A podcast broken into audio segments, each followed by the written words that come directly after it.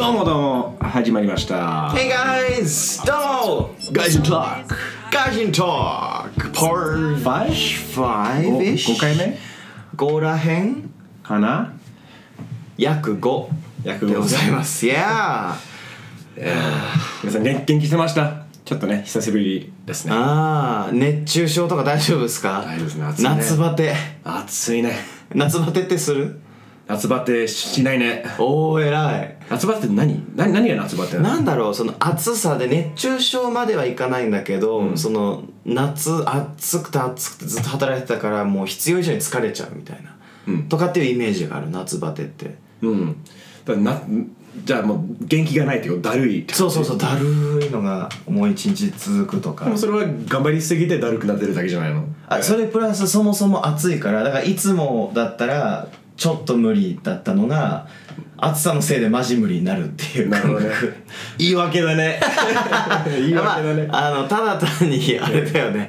ちょっとそのミスったっていうのはあるんだろうけど夏バテしますよ、まあ水分補給をねちゃんとそこ絶対だね。はい。うん。そうですね。まあミキどうでしたか？まあそ結構久しぶりなんだけど。本当ですよ。なんかこの2週間？うん2週間ぐらい。なんかありました？いいのあった？あいいです。僕からじゃあ。言ってくれ。ちょっとねあのお楽しいあのお仕事が一個できまして、ん。今あのフジテレビで「夢大陸」っていうのをやってるんですよね、そこで僕あの YouTube のフジテレビの番組で「金玉英会話」っていうのをやってるんですけどそれに長野さんが出演していてその長野さんと、えっと、ナレーターである俺が、えっとまあ、画面の前でカメラの前に立って、えっと、フジテレビにいる外国人観光客にあのインタビューするっていうそういう、うん。あの仕事をしたんですけどまあその「金玉英会話」見ていただいたことがある人は分かるんだけどこう結構そのへんてこりんな面白例文みたいなのを読み上げるっていうのがコンセプト。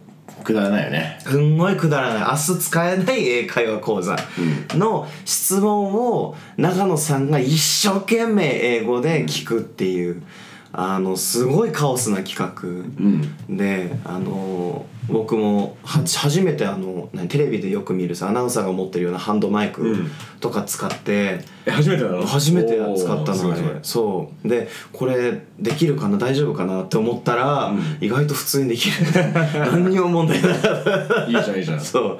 あこうやって聞いてああでこうでって言ってあの長野さんが英語であのゴッホより普通にラッセンが好きっていう、うんその時に面白かったのがその英語の発音する時にその「I love Go」ヴィンセント・ヴァン・ゴーなんですよ。ゴッホって発音。そうですね。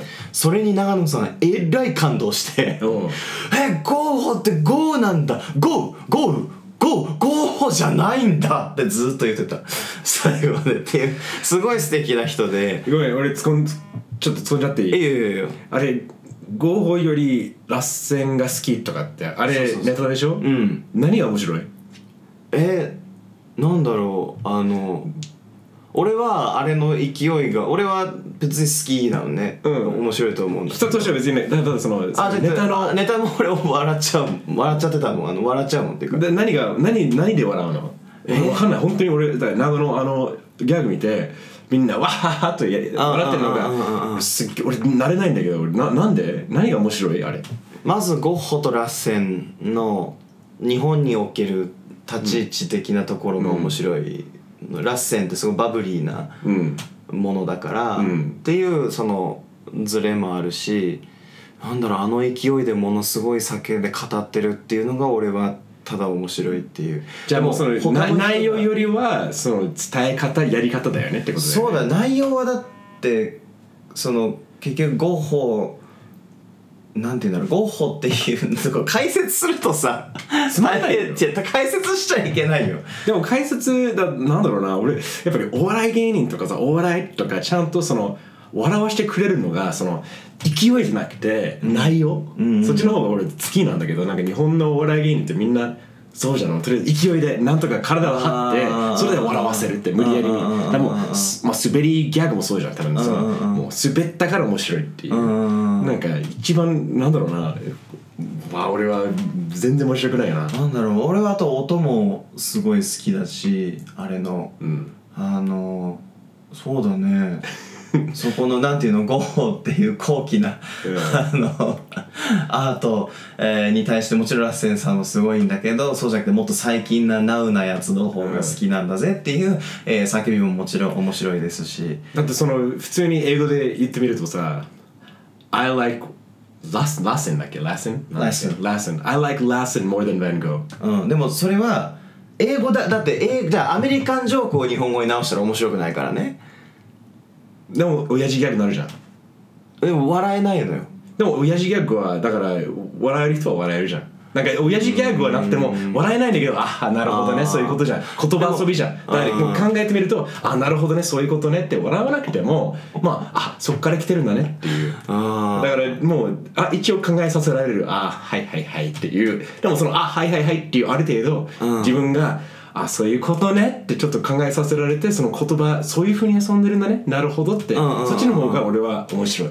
別に笑うわはは 笑わなくてもちょっと刺激あなるほどあそういうことねあはいはいアメリカ人ジョアメリカンジョークだねって笑わなくても面白いものあるじゃんなるほどねでもさどうしてもそれがなんていうのかな訳せないものもあると思う。例えばほら、ネットフリックスで俺らが好きなコメディ番組。前もなんかお便りで来てたけど、ん。あのコメディ番組おすすめしようとしてもなんか勧められるものってあるかななっちゃうところがあるじゃん。うん。だからどうしてもそうやって伝わらないものもなんかあれだよね。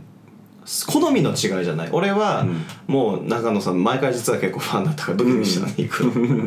で行って「ああいい人だそう面白い人だし」って思ったんだけどなんだろうだからまあ好みだ好みだね。好みの違いだねこればっかりは、いやみ皆さんあの日本人の皆さんあのそういう長野みたいな芸人が好きな人はななぜ好きなのかって教えてほしいですね。コメントとか。そう僕と 僕と一緒に戦いましょう。ぶちのめしましょうこいつを。僕好きだから。納得させてほしいわ。な俺納得したいもん。ああそういうことね。そっから面白さがああるんだ。でもさあーそういうの納得した瞬間、あー面白くなるか？いや面白くてそういう意味でのわははだからその親父ギャグとアメリカンジョークと同じくわははって大声で笑うよりはあなるほど面白いね。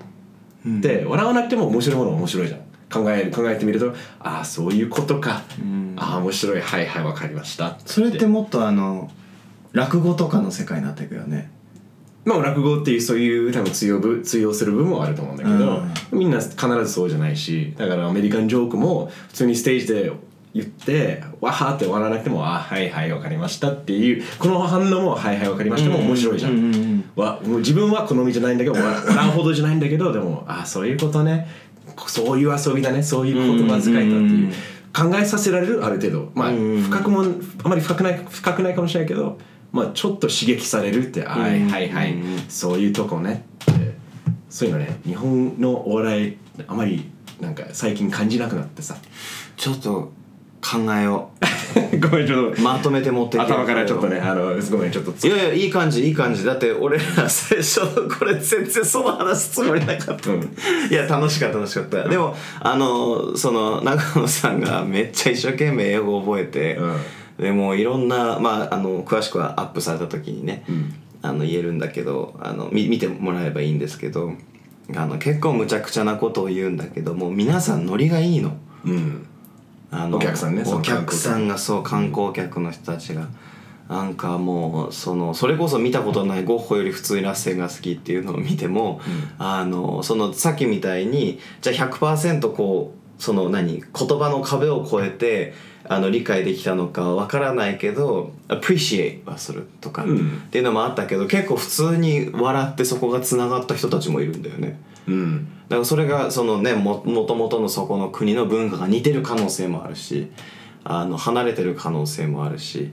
でもそれよりなんかこう一生懸命喋ろうとしてる長野さんのギャグにみんなハングリーについてこようとする姿勢がすげえ感動した、俺だったら緊張してそんなんできねえできないよって思って、そうそうそう。でもそうなんか俺からするとさまあまた戻っちゃうんだけど、その必死さうん。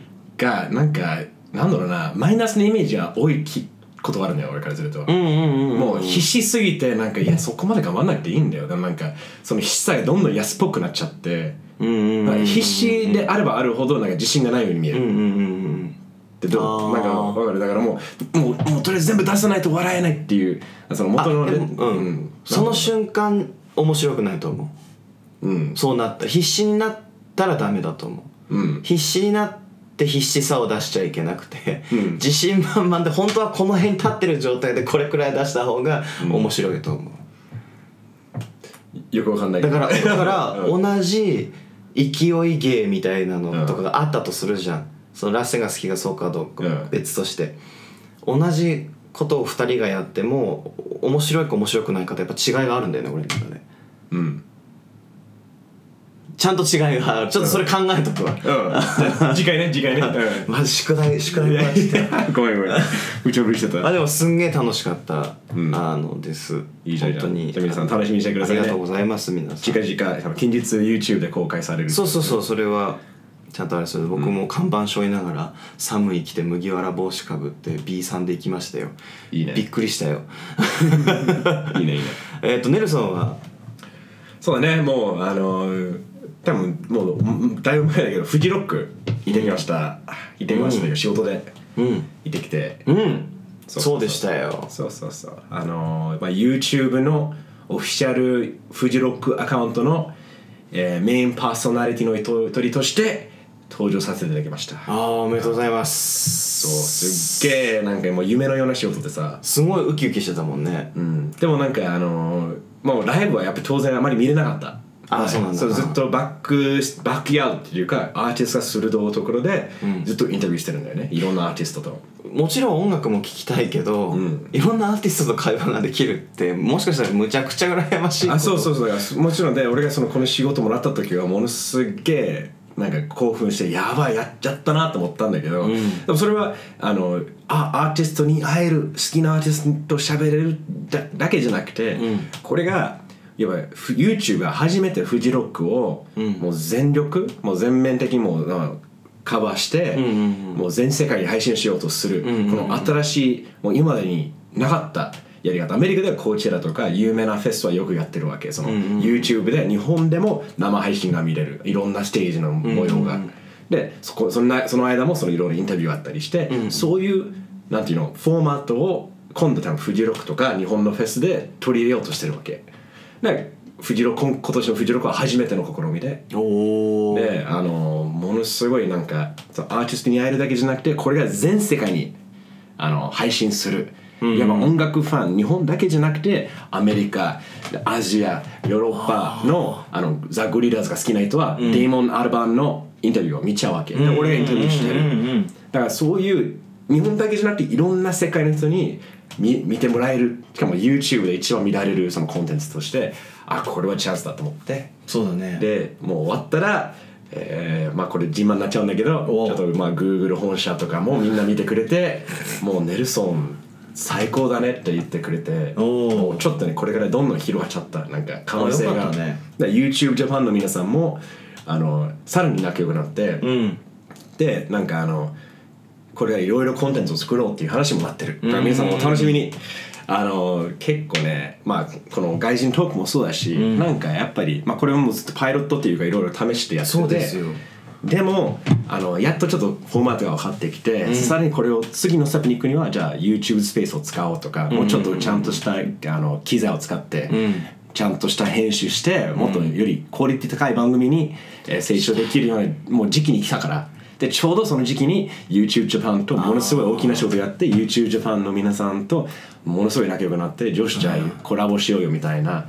本当タイミングすごかったもんね。そうだからあのフジロックも素晴らしかった。でもそれよりはフジロックから得たこのあのチャンス、ん。可能性うん。をどんどん使わないとなっていう、そうですよ。今後うん。ちょっと期待しててください。まあちょっといろいろね外人トークもそうだしあの音楽番組やりたいなと思っていろいろもうそのコンテンツねやろう、やろうね。うん、うん。やりたいね、はい。ちょっとずつ書いてますよ僕。うん、うん。見てるよ。あの一応ミッキーとはねそのまあドロップボックスのペーパーっていう。あるね。今うん。今使ってるよ。そうそうそう。あの いやコラボしやすいもうネットのただのあのワードプロセッサーみたいな感じだけど、意外と自由があってみんなで協力し合って、んうんうん。あのねあのいろんなアイディア出し合える、うん。だからもうミーティングしなくても離れててもあ更新されましたってなんか通知が来て自分を見てあミキがこういうことを書いたんだね。そうそうライブで見れるからそういうもう未来未来じゃないもう今現在だね、だからもうもうもうできてるから、うん。こういう仕事のやり方がどんどん主流になっていくんじゃないかなと思うんだよ、うん。いい。好きだよミキの。そういうちゃんと。何も俺に何も一言も言わなくて勝手にややってるのはちょっとね誇り。この間言ってたやつじゃん。やるな。六本木で。そうそうそうそう。ちょっと感動しちゃった。あの一緒にミッキーとよく、まあ、このポッドキャストだけじゃなくていろんなところで仕事すそうんいろんなるだけど人ですよでまあ最近はある番組の、ん。まあ、英語監修やっぱ台本を書いたりそのテロップ作ったりするっていう仕事もらって、ん。でそれ2人体制がいいって向こうのあの一応注文があったわけ、んうんうんまあ、日本語ネイティブと英語ネイティブでまあ俺らも両方でできるわけだから、うんもうさらにねいいもの作れるなと思ってなってじゃあコラボしてでねあの本当はそのワードファイルにみんなあのミッキーとよしじゃあそのこの日までにこここまでやってねとかっていうちゃんと締め切りをつけて、そういう、うんもうやらんやってたんだけどいつの間にかミッキーが勝手に進めてていい意味でなんかあのちょっとああミッキーが成長したなっていう俺が言わなくてもミッキーがもうどんどんあのしようとしてくれるっていう。なんなん照れるな。なんだこのさっきのバトルからのこの褒め合い。大丈夫。もうそういうことだそういうことだ気持ちのローラーコースターのようなあのポッドキャストですが。いやでもねあそこは兄さんフジロックで頑張っててくれたんですもんああそうですそうですよそりゃそりゃそりゃまあそういうことで。ねえでもフジロックごめん一個だけ聞きたい。何日何日間なんだっけあれって？一応あフェスは3日間あ、まあ、3日間で前夜祭。だまあ4日間だね。4日間で全部いたの？そうそうそう。4日そうだね。前前乗りしてっていうかそうだね、えー、前夜祭行ってで金土日だ木曜日の午午後に入って金土日で月曜の朝に帰ってきた。うーんなるほどね。で実際まああ5日間ぐらいだね。えー、あ実質ね。そうだね、えー、すごいね。寝れた？寝れないよそんな。いや富士だからもうフジロックはずっともう朝朝までもあの朝って言ったらもう大体10時10時から始まって、はいで大体夜7時8時までインタビューずっとやってるっていうかまあそのその場ずっとやってるわけじゃないんだけどその場にいる、うん。まあ待機してんだ待機する。のももちろんその予約されてるアーティストもいればそうじゃないたたたたまにもうたまただたまたま？たまたますれ違ってこのアーティストに「あどうインタビューします?」で「あやろうか」みたいなそういうのも結構自然と生まれて。だからあの YouTube もともと Google が予定していたのが2 5 6組ぐらいかな多分。あインタビューするあの、うんいあの一応予約取取ったもの。おお26組で実際にあの終わったら44組ぐらい。倍ぐらいいったね。そうそう。だからもうそれが俺もそのつながりのあるアーティストもいるわけその歴史とか日本のラブサケデリコとか俺がもうか今まで関わってきた人たち「おネルソン久しぶりじゃあでも YouTube やる？インタビュー、あえー。やろうよ」みたいな。すげえそう。だからすごいよかった。楽しかった。でなるほどそのインタビューが終わったら、ん。もうせっかくフジロックに来てるから、もう一人その、まあ、チームそのみんなその日の仕事終わったらよしライブ見に行こうってなって、うんうんうんうん。もう夜8時からもうやっぱり酒飲みながら、いろんなステージいろんなアーティスト見てで大体夜夜中の2時3時までうん。見てでさすがに疲れたから、ん。ホテルに戻って、まあ、3時間ぐらい寝てまた繰り返す。だからもうずっとそのそれがもう、ね、4日間ぐらい続いて。すごいな。でもそこの興奮でやっぱやっていけたんだね。もうだねな1年に1回だからねそのフジロック、うんうんうん。うんだからそういうのをもうなんだろう work hard play harder ね。うんうんうんうん。もう働く時は働くけど遊ぶ時もちゃんと遊ぶ。そうしっかりね。しっかり。は いそうです。命がけで遊んでますから。命がけで遊ぶ。OK あーじゃあ行きましょうか、ん。Some news あーなんですがちょっとえっ、と今朝ほんと今朝ね。まあこれがアップされるのがちょっといつかわからないえっとんだけど、日曜日今ね、えっと、うん8 8月月の13 13日ですね、あのちょうど今朝起きた時の、えーネットとかチェックしたらまあまあニュースもう本当にもうさん、まあ、あのもうブレイキングニュースだよね、うんうん。あの緊急速報ね。ちょっと一気にそのまあポッドキャストの、えートーンが一気に変わるけどそうちなみにここからもうガラッと変わるんで。結結構真面目な話になっちゃうそうそうそうそうまあ、それが外人特の一つの魅力ね。まあねそうだね。そうふざけながらやるやるけど真面目にやるともうとことんとやると。そうですよ。Work hard play hard. There you go. There you go. でねまあじゃあミッキーどうぞ。どうどう何があったのかって。あ概要ね、えっ、とこれは州がえっ、とバージニア州の、えー、とシャーロットシャーロッツビルシャーロッツビルシャーロッツビルバージニア、えーでそのなんだっけ白人至上主義者のいわゆるネオナチスとかっていう、ああいう類の人たちの、えー、と極右の人たちのあのデモがあったんだよね、でそのデモが、えーあってまず何日かかけてやってたのかな？なんか一回はそうバージニアのえっ、と大学の校内をみんなあの松明よ。松明を持って歩いてってとか間違ってで今度は逆のその、えー左寄りとかそのあもちろんアンチの人白人至上主義だからねレイシズムグループに、えー対してふざけんなよっていう、えーデモタイムデモもこう始まってもう喧嘩とかもあったんだってね、催涙スプレー掛け合ってみたりとかもうせもうちょっとした戦争状態、ところに、えー、と警察がまあ介入してくるんですけどそのそのデモとかの中にガーンって車が突っ込んで合計で3名の方が亡くなってしまって、えーっていう結構大事件がなんかねそうものすごくこれいろんなもうもうなんていうの？レイヤーがあるんだよね。もうもう複雑、何層にも何層にもね。そう。だからまずはそのアメリカではその一番守られている、えー権利っていうのが自由の発発言の自由、だからあなたは何を信じようが、な何言おうがそれがもうあの国もう自由であることで許されてる、だから本当にニオナチスだって発言の自由があるから、彼らがデモするあの、まあ、権利は一応あるのはある、うんうんうんでどう考えてもあれはもうレイシズムを強調してる、えー団体だしもうネオナチスっていう言葉自体がひどいしでもみんながそれがもう白人至上主義者であることを誇りに思って、でそれをやっぱ一つのマイノリティと同じ感覚でみんなに分かってもらいたい。自分の考え方。でねでもう分かわもう分かるわけねえじゃんもうね。理解で,、できるわけじゃない。あれはもう本当にひどい、でもアメリカの中でそれが発言の自由が守られてるから複雑。でそのネオナチスっていう人たちがやっぱりあの、まあ、右寄りっていう alt-right って言ってたけど、ね alternative right、でもどんどんどんどんもう右寄りになって、うん。極いやね今では。っていうね、でで彼らの目的っていうのが炎上もうな炎上させることだけだよね、でもほ基本的にその自分たちがあの主張しているこういう発言とかが絶対その左のあの、民主主義者み民主主義の民主党とかの人たちとかをやっぱ怒らせる。あことがもう目的の一つなの。目的目的の一つだけど、そういうのを見るのが楽しいじゃん。だからそれ FOX ニュースとかもそうだし、まあそうだね。だからもうあのおあのトランプの発言に対してめっちゃ「何あの発言してんのかい?」っていう怒っているリベラルな人たちをバカにするのが好きなの。ん。あそんなにそんなもうツイッターねもうツイッターの発言でそんなに盛り上がるのか バカだなっていうあもう本当に子供じみのもうもう意地悪意地悪。本当だね。もうもうすっげえレベル低い。うん。で彼らそのネオナチスは基本的にどっから来てるかというとインターネット掲示板。へアメリカの2チャンネルまあ版の4チャンね。4チャンネルがあるんだけど。へで4チャンは2チャンネルと全く同じ構造でもう匿名でいろんな発言できて、まあそうだね。でその中でもレディットもあるんだけどあのドナルド・トランプを支持する人たちのサブレディットがあって、そこに集まる人たちは大体あの炎上することが大好き。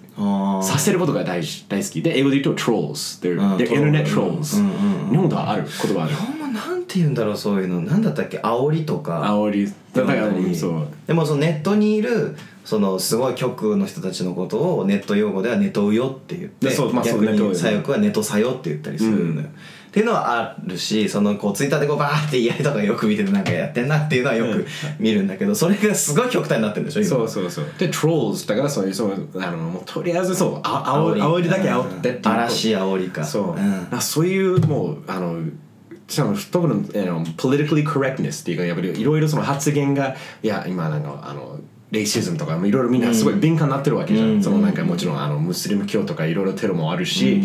誰にどういう言葉を発生して怒らすのかやっぱりみんなすごい敏感になってるから、あのまあ良くも悪くもね俺はもっとそのかん気にしなくていいと思うんだけど、一回説明するとそう PC って略して Political Correctness って言うんですけど、その要はえ差別的になるからこういう言葉を使うのはやめましょうとか、偏見になるからとかっていう、まあ、日本では基本的に PC ザ PC 国だと思うんだけどあテレビとかではやっぱりうん。許されてるもうね禁止用語とかやっぱりめっちゃあるし、うん。人ね一人だけ多くねあのまあ、嫌な気持ちをさせるんだったらやめようっていう、それこそが PC、うん。でも本当はそういうつもりで怒らせるとかそういうあの悪い気持ちにさせるつもりじゃなくてもそういう言葉を使う人は、あの別にその人の自由だけど、ん日本はもうそれものすごい保守的になっていや難しいよねそうであの分かるよ両方分かるん。だけどだからそれがな一番難しいのがそのね politically correctness ってやっぱりそのじ発言の自由をある意味防いでる。あの当時言いたいんだけど分かるけどこれが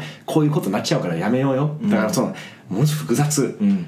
その自由発言の自由が守られてる一番大事にしてるアメリカだからこそん。どうするのか、ん。でこれでどんどん炎上してで今回のその事件につながるのがやっぱりその車がねあの、まあ、なんていうの突っ込んじゃったのも、もうある意味多分そのネトウヨっていうかその、ね、めっちゃ右寄りのネオナチスの目目的だったと思うんだよね、うん。こうやってさ彼らのマイノリティの立場うん。やば俺らも自由の発言あるじゃん、うんうん発言の自由があるじゃんって言ってそれにこういう悲劇があって、そのネオナチスだけじゃないんだけどその彼らがやってることに対してその左寄りの人がもうムカついてムカついて何お前のこんなにもレイシズムとかネオナチスめみたいな、ん。もう多分ねもうぶっ飛んで、ん。もう突っ込んじゃってで殺したわけ、ん。でこれでどんどんその権力がネオナチスとかそういうオオトライトにオーライトに行っちゃうわけ。うん、そうね。要はマーターマーター Yeah, yeah. あの殉殉職者になるわけでしょ？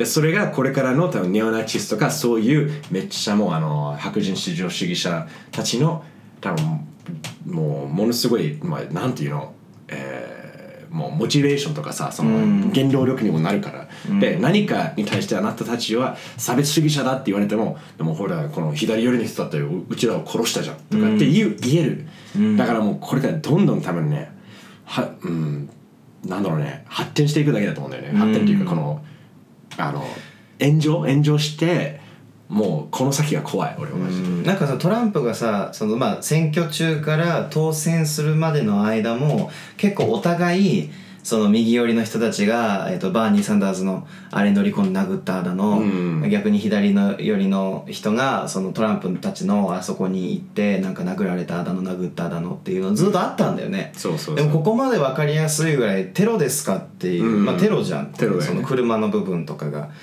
のがあった時点で完全にちょっとこうなんていうのかな、向こうも言いやすくなっちゃったっていうところはあるんだよね。しかもトランプのその、えー、と声明うん。言ったこともちょっとこう足りないなっていう、どんなことだちょっと待ってどんなことだったっけね？って思ったんだけど。うん。とにかくそのすごく悲しいことが起こった。うん。えーって言って、えーでも俺らはみんなアメリカ人なんだぜみたいな。一応言ったんだよね、うん。そのうん。だから All Americans for これね俺嫌いなの。All Americans first ってあの言ってるんだけどね。もうまずじゃあアメリカ人第一っていうみんなアメリカ人だから、ん。みんなのことを考えようよっていう、でも俺俺はさアメリカ人だけどネオナチスと一緒にするなって俺は言いたいのあーなるほどね。だあれはもちろんある程度わかるよ、うん。でもあまりにもそのヘイトスピーチとか、うん。そのあの白人至上主義者つまり白人じゃない人たちをけなす、あもうそういうやってる人たちはあれアメリカの概念を覆してるからさ、うん。あれはアメリカ人じゃないって俺は言い言い切りたい、うんうんうん。でもあのトランプのサポーターのともうほとんどがそういうめっちゃ右寄り。でネオナチスのほぼみんながトランプが大好き、トランプがだって選挙あの選挙中の時もあのあれだよね。もうネオナチスのリーダーたちのツイッターをリツイートしてるしもう隠してないわけ。すごいよね。でもうネオナチスってもうアメリカ人っていうのはもうみんなどっかのみんなマイノリティから来てるわけ、ん。どっからの国から来てるわけ。もう移民,、移民の国だから、うん。もうあなたがもうあの、まあ、原住民のネイティブアメリカンじゃない限りはあなたはその、本当のアメリカ人じゃないよ。だからみんなどっからドイツだったりアジアだったりいろいろな国から来てるからもう移民なのにでもでもなんかいつの間にかそのネオナチスがアメリカは白人の国だったってなって、あれはもうアメリカ人とはいい俺は言いたくない。でも、うんこういうトランプの発言でそれをネオナチスをダメだよそそういう発言はダメだよって言ってないことがもう,、もう本当に情けねえなって思う、一応言ったのがそのバージニア州だったかシャーロッツビルかなんかの、うん。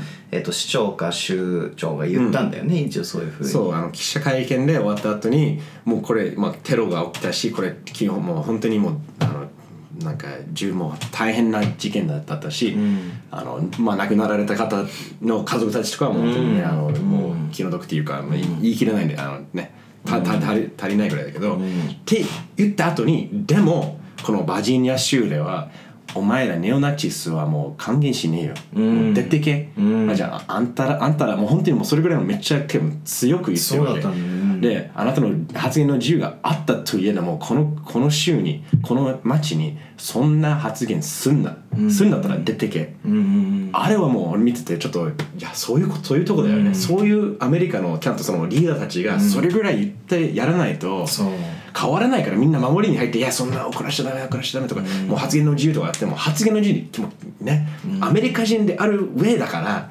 ネオナチスはアメリカ人じゃないってもう本当にもう生き、もうそれぐらい生きてほしいのに、ドナルド・トランプ大統領が全くそういうこと言わないのが、もうね怖い。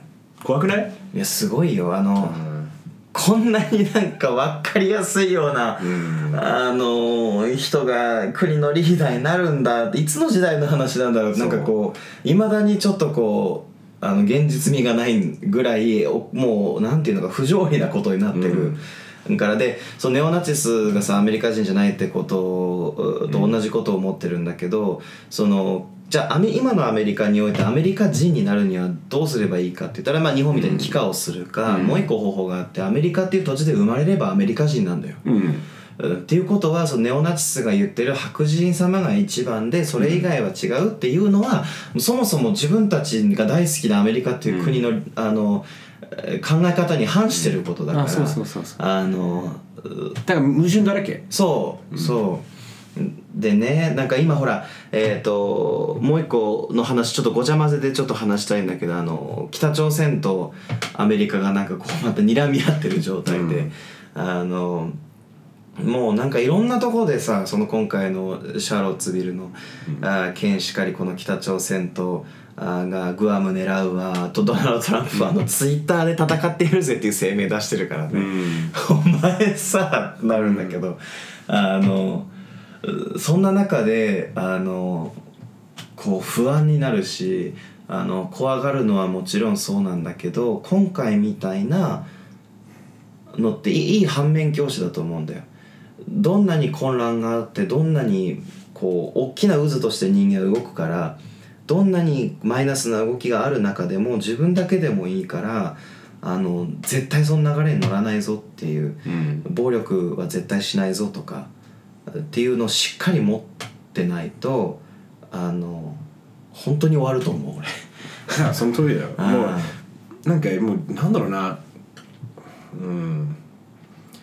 自分しか考えないっていうのはねもうその世の中に生きてないからね。今うん。ねこの時代はもうみんなどんどんつながってるからもう全世界がもう一つの国と同じ考え方うん。になってきてるわけだからもうアメリカが言うことがもう他の国全て全世界を影響されるからなんか影響することそういうそれぐらいの力がある今今もまああるあるよ。だからアメリカねだから一番怖いのは俺だってアメリカ人じゃん、ん。ミッキーも一応アメリカ人でしょ、パスポート持ってるでしょ、うん。でもまあ日本には住んではいるもののアメリカ人って俺まだあの、うん。まあ、帰化するつもりはないし、うん。あのだから一つのアメリカ人としてドドナルド・トランプがその北朝鮮に対する、ん。その発言うん。で、もう万が一何か起こった場合はさもうアメリカ本国多分、まあ、ミサイルが多分あまり届かないだろうがだからグアムに行く。でもグアムの間に日本そうなのよ。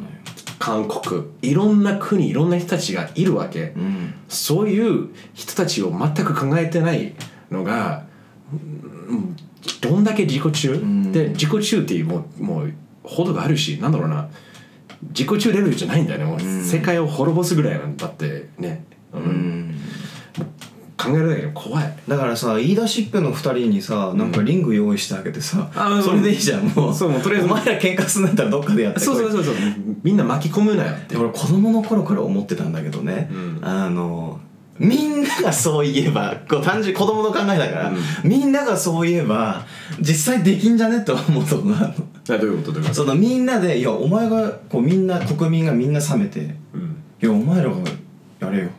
うん全員が言っちゃえば、うん。そうなっちゃうと思う。だからその なんていうの国民も動かなければ何も起こらないわけだから、うん。っていうふうな子供の頃から思ってた。もちろんもっと大変なこと大きな話であるんだけどね、でもなんかもっとこうそう例えばそのバージニア州のあの、うん。みんなの怒りとかを別の方向に持っていけばすごく生産性がうん。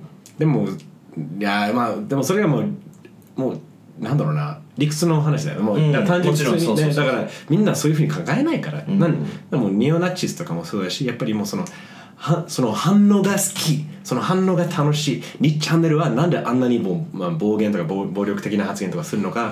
やっぱりそのは炎上してるところが好きなの、うん。もうあのなんなんていうの？えっとねマスキスト。ママスキスト。M だよ、まあまあええそう。だそうそうそう。え佐藤佐藤佐藤佐藤うん。S 佐藤だからもうとりあえずもうそういうのがもう人にあの怒りとか痛みを与えるのが好き、うん。でそれそれがなんだろういつの時代の話だよねだからもう。ね何が一番いいんだろうね。あのまあそういうのうん許しちゃダメだと思うし。いや俺はもう100%もう匿名性をなくさないとダメだと思うんだよね。うん。言っちゃ分かるよそのあのある程度その匿名そのあの匿名で発言できるっていうのもあのまあ発言の自由ってアメリカではその結構まあそこも、うん。あの自分が言うことに対して何かあの悪いことがおお起こらないように匿名っていうのもその必要性が分かんなくもないけど、もうなんとなく決めないといけない多分ねもうなネットだと言い言いたい放題じゃん。うんで匿名だったら自分の顔相手の顔見えないし、うんもうちゃんとその発言とかその暴力的な発言とか、うん差別的な発言をするんだったら、うんもう絶対匿名性はなくしなくしちゃなくさないといけないんだよ。うんそれだったら自分の名前が出てるところで「いやもうクソ白人たちもう死ね!」とかさもうっていうの書いてるだけで自分も責任持たないといけないわけ。うんその時点で名前が出ることでよ世の中に出回ることで考え直すあ言わない方がいいよね。だって普通に人と面と面と向かってうん言えるかって多分ほぼみんな言えないと思うんだよね。うんまあ、ごく一部ぐらいしかはいや言えるよ言えるよって言うんだけどなんかそういう言いたい放題にできるような環境をある程度なくすな,、ね、なくさないといけないとう思うんだよね。ん。なんか俺はまだねちゃんとそのそこまで考えてないんだけど俺はその匿名性っていうのはどこかには絶対あるべきだと思う。なんで？人。うん。逆に名前を出して逆の心配をするんだよね。今度コントロールが大きくなりすぎるっていう、うん、うん、でもじゃあ匿名性じゃん、えー。だだからその名前を置いてうん。やらなきゃいけないっていう場所の方を大きくしてっていうのはありだと思うんで。だからまだ俺言ったように、うん。そこまで考えてはいないけど、あの前まではあの逆にその例えば国のその管理が大きくなりすぎるとか、うん。国のネットへの介入とかも反対だから、そっちの意味で、うん。そうだからなんかこうで思ったのがここまで情報が早く回っていろんなじゃあ位置情報だなんだん出てきてるところで確かに匿名である危険性っていうのも大きくなってんだよね、うん。どんどんどんどん。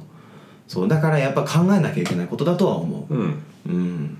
うん。とりあえずみんなせ無責任俺がそれ無責任だけなんだよね。うん。だからもう無責任って一番怖いじゃん。もう自分が何やったとしても別に、あのどんなな怒られないし別にあの困らないからって、うん。だから言うんだよね、うん。そうでも責任を持たせることで、うん。自分が言うことから出てきたその結果、うん。とかもう人がどういうふうになどういうふうに動くのかって自分が責任を持たないといけないっていうことでそれ別に国の管理とか関係ないじゃん、うん。それもう個人の自分の責任であることで、うん。多分その責任名前が出でもある、まあ、強いてば Facebook で顔がでもあるぐらいの感じだったら、でもそれでも知られてもいいからこれは言いたいんだ。だったら別にどうぞ言ってください、うん俺は思う。うん。でも顔を出さずに名前も出すに出さずにもう言いたい放題言うんだったら、うん。もうお前大人になれよと思っちゃう。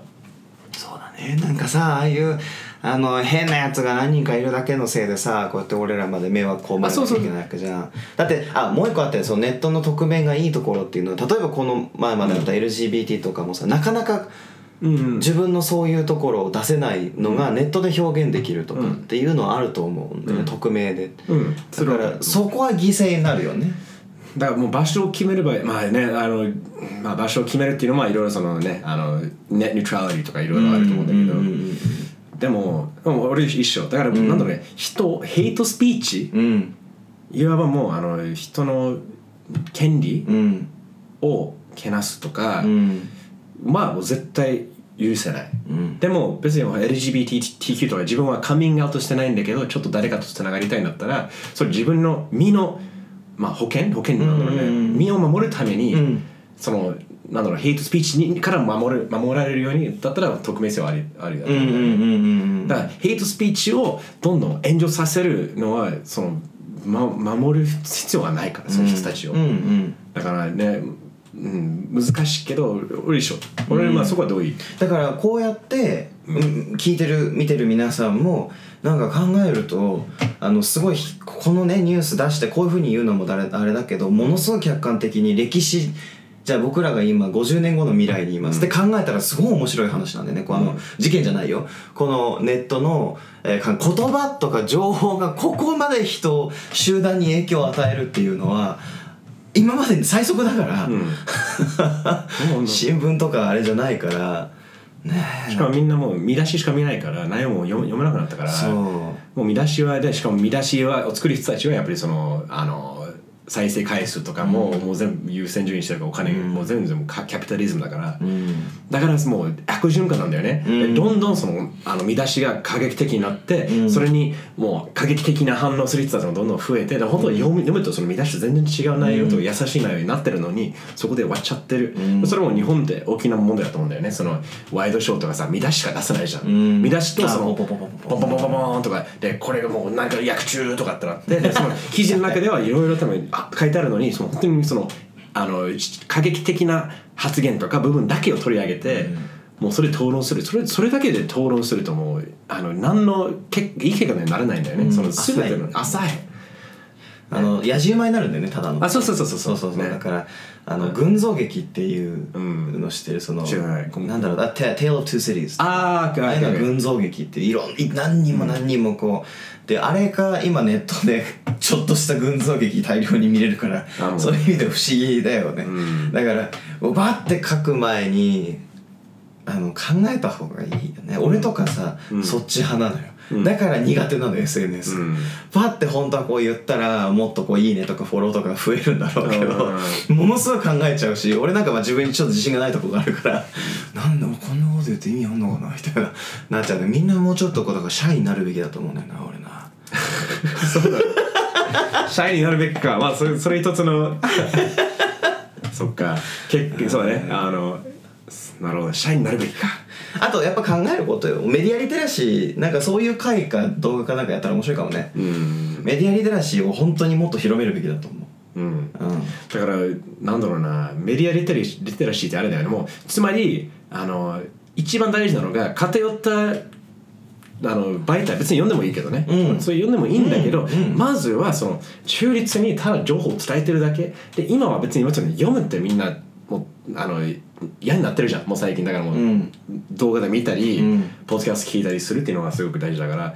だからちょっとねそういうあの俺が最近ハマってるのは NPR アメリカの公共放送のうんうんうんうんあの Up First っていう、うん。あのポッドキャストを大体15分、うん。毎毎朝アうん。ップされる、でそれがもうその,、ま、あのその1日そのいやその前日の1日のニュースをまああのメインのニュースだけを取り上げてただ伝える伝えるだけ。で15分のみ短いポッドキャストだから大体シャワー浴びながらそのあの Bluetooth のあの防水スピーカーあるからそれをシャワーしながらそれを聞く。うん。あなるほど昨日のこういう動きがあったこういうこともあった。で別に彼らは別に意見が入ってないから。あこういうことがありました。でなんでそうそうやったのか。これが理由でこれが結果こういう結果を生んだのかってものすごい中立で、もううんただ伝えるだけだからすっげえ俺大好きなの。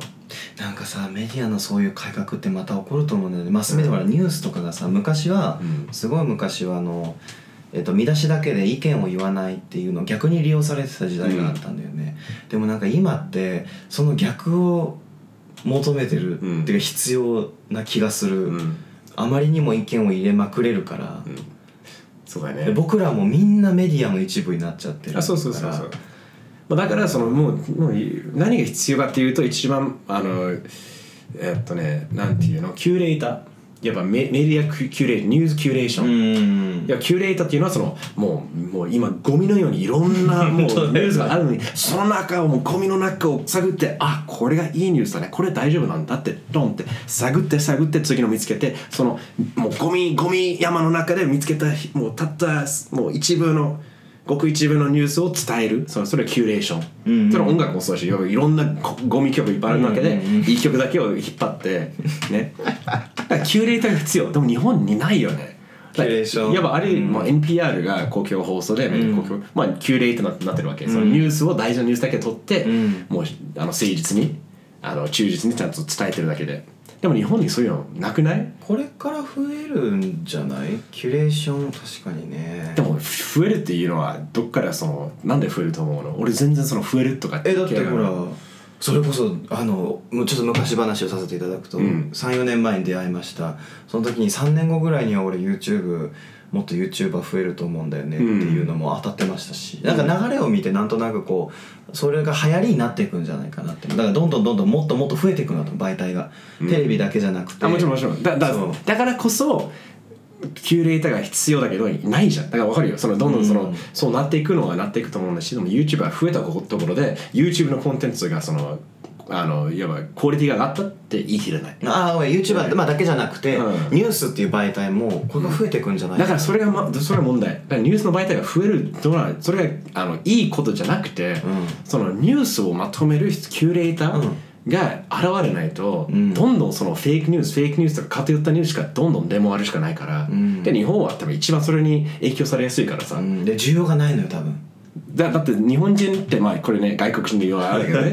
でもまあ多分こういう傾向にあるっていうそう傾向にあるね。あの大体日本人の国民性っていうのはその団体行動で言われたことをあそういうことは納得して、みんな、まああのまあ、納得するっていうかもう受け入れる、ん。受け止める、っていうのがもう大前提、うん。だから何言われてもニュースで報道したものがあそれは本当だ。なだからもうマリファナがもうコケインと同じとかあのヘロインと同じぐらいもうひどいよって、まあ有名なあれで、ね、タトゥーのこともタトゥーとかもそうだしあそういうことなんだなってなるほど分かりましたとか。うん。だからに怖いのが日本も今後が怖いのがよく操られやすいからね。そのニュースとかで。うんただニュースという言葉だけが入るとあこれはもう信用してもいいんだって思う人は多いのではないかなと思うよ。そうだね。だからほらその中で、今までじゃあみんながふわっとイメージした俺の感覚で言うとニュースっていうのはテレビのニュース、うん。えーネットだとヤフーニュース、ん。えー朝日新聞がめちゃくちゃ増えてきてるわけじゃん。うん。そうなるともう多分選べなくなってくる。そうそうそう。どこを読めばいいニュースにするだってここ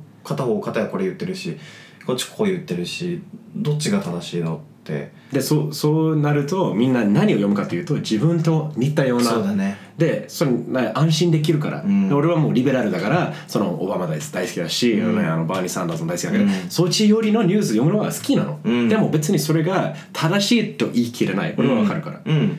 でも多分あのそうどんどん媒体が増えすぎると自分が安心して読めるやつがどんどん自分の価値観とかその偏見をつ、もう強調するだけなんだよね、だからもうに似たような意見しか出ないから、ん。それはダメ、うん。だからこそちょっと本当にもうあの毎朝多分ポッドキャストを俺も日本人じゃないけどそういうなんか作りたいんだよね。そのあ15分ぐらいでなんかもうとりあえず昨日の動きはね、日本のニュースと世界のニュースとかを、もうとりあえず忠実にもう伝えるだけ、ん。これやったこれやったはい終了。じゃあ一日頑張ってくださいねみたいな、うん。でそのヘッドラインも、うん。見出しもその煽ってるような見出しじゃないものがいいよね。事実としてこういうことが起こりましたよ。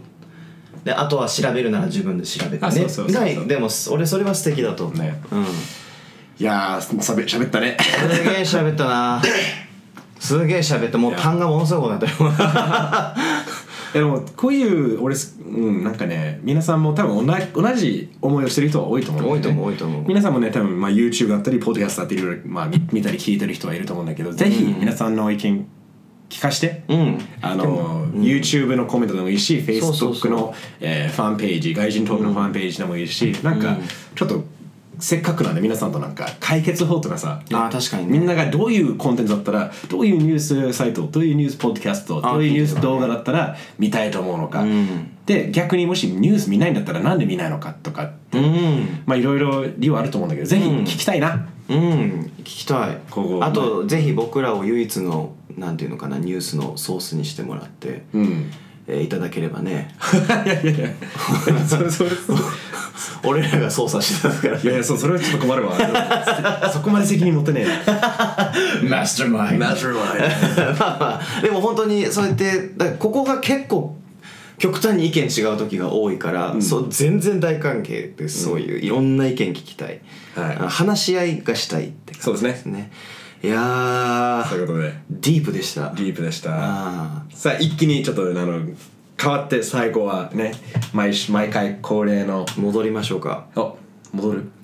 え気持ちをあ気持ちあかんそういうねん気持ちを切り替えて戻りましょうかっていう。まあこういういろんな大変なニュースがある中でいろんなねあの大変な世の中ですがだからこそどうやって生き残ったのか。そうですね。So how did, how did you survive the past two weeks? さあ僕から言います。うんいいよ。あのなんだっけ？あ How did I survive? もうあの昨日映画見た。あ何見た？スパイダーマンホームカミングスポーダーマン羨ましい。スパイダーマンスパイダーマン does whatever a spider can 羨ましい。や。見た。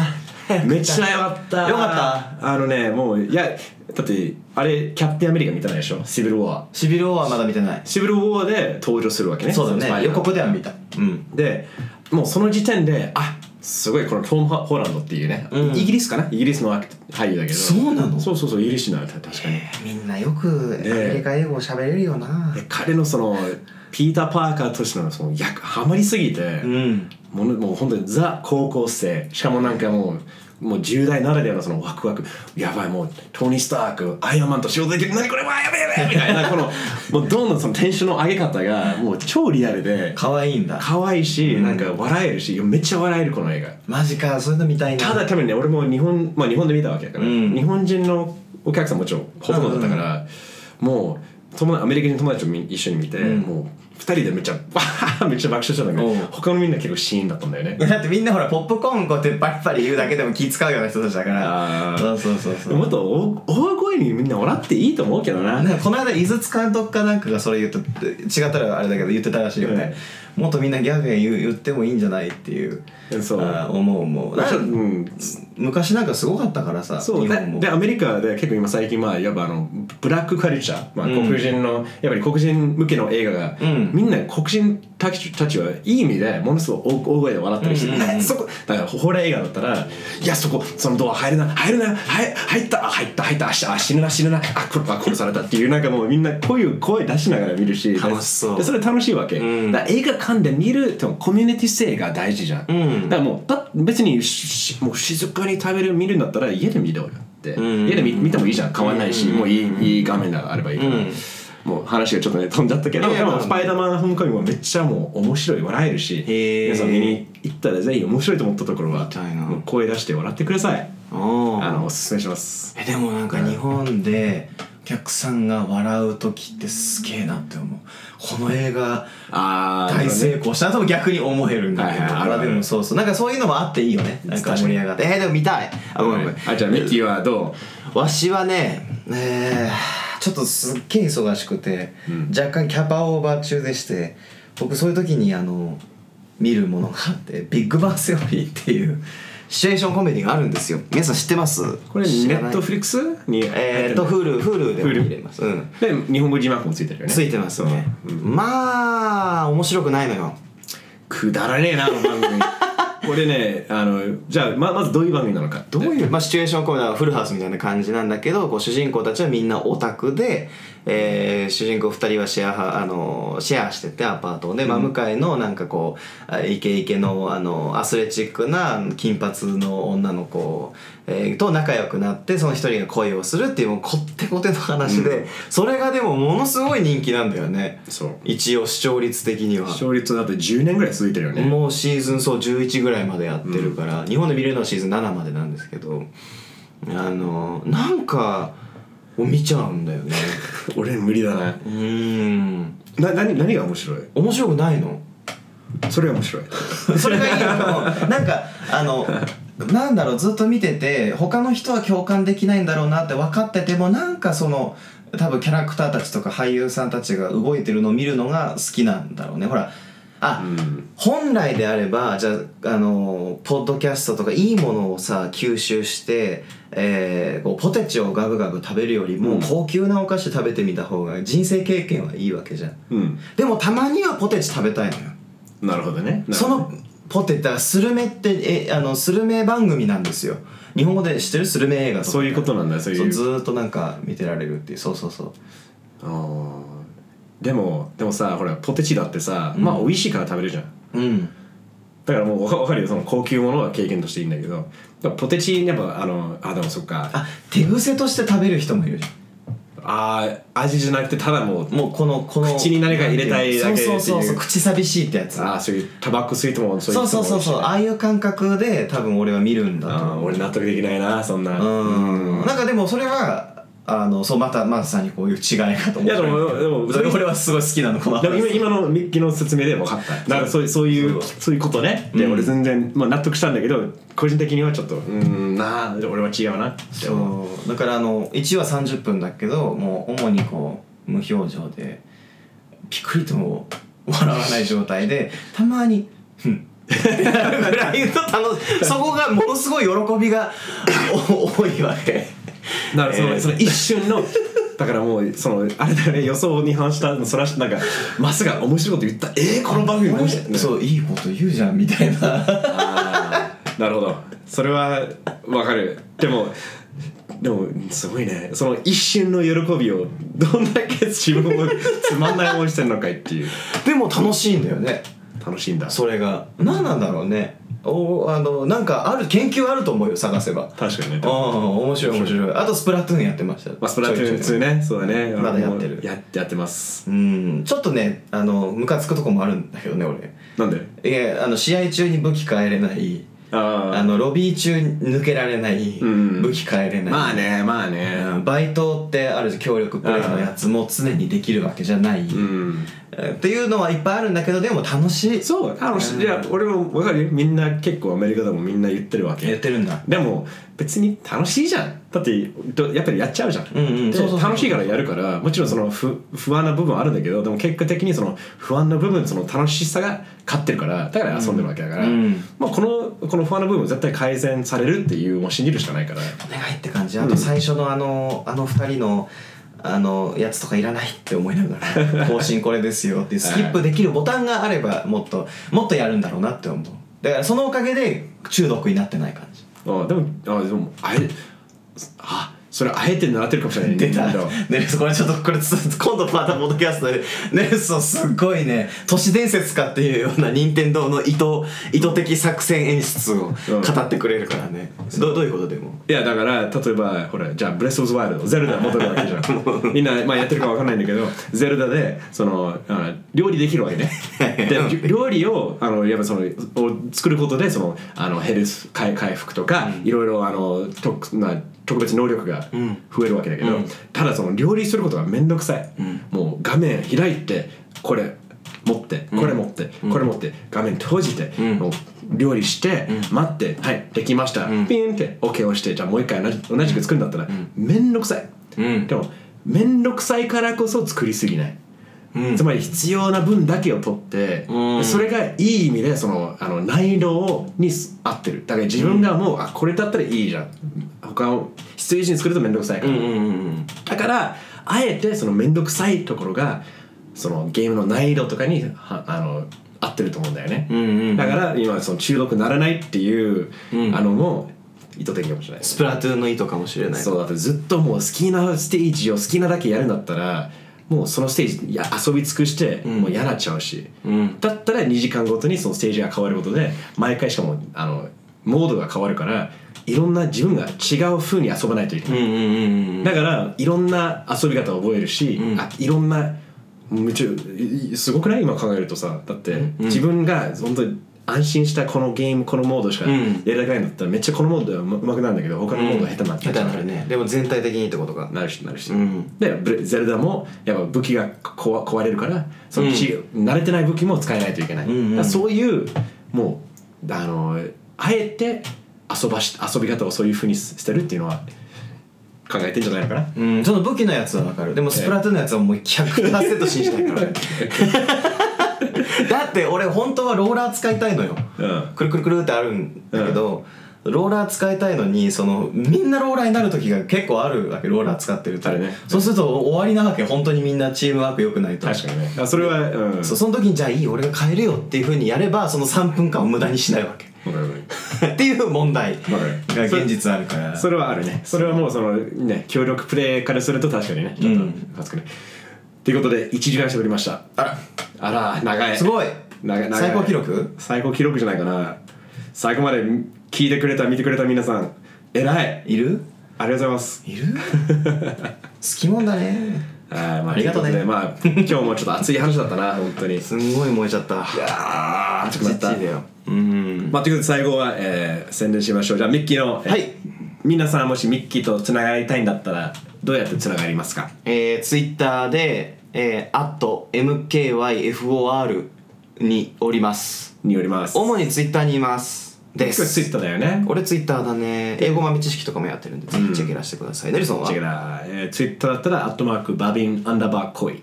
BABIN アンダーバー COY おおそしてインスタグラムもアットバビンコイそのまんま。ああので Facebook のファンページもチェックしてください。外人トーク。あそうです。そうあのはい。もうとりあえず皆さんぜひぜひ、えー今日は結構ねいろいろ多分あの皆さん思うところあると思うんだよね今回。ああると思うよ。い。いよいいよ。お笑いに対する俺の不満からの そのね匿名性からのその任天堂のねいろいろまああるんだけどみんなもし、あの思うとこあったらぜひ聞かしてね。そうですよ。聞かして多分俺の「お前語れや!」っていうのもあると思う。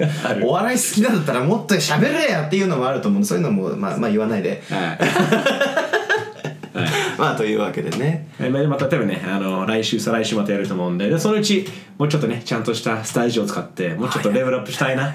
あとねなんかゲスト呼んでさインタビューしようよ。やりたいそれ。そうやりたいですよ。ちょっといろいろ考えておきます、うん。ということで、えー、外人トーク No.5 I think? No.5 多分5回目、えーのはず。終了します。皆さん見てくれて聞いてくれてありがとうございます。Thank you for, Thank you. for listening. Thank you for watching. See you next time. バイバイ Peace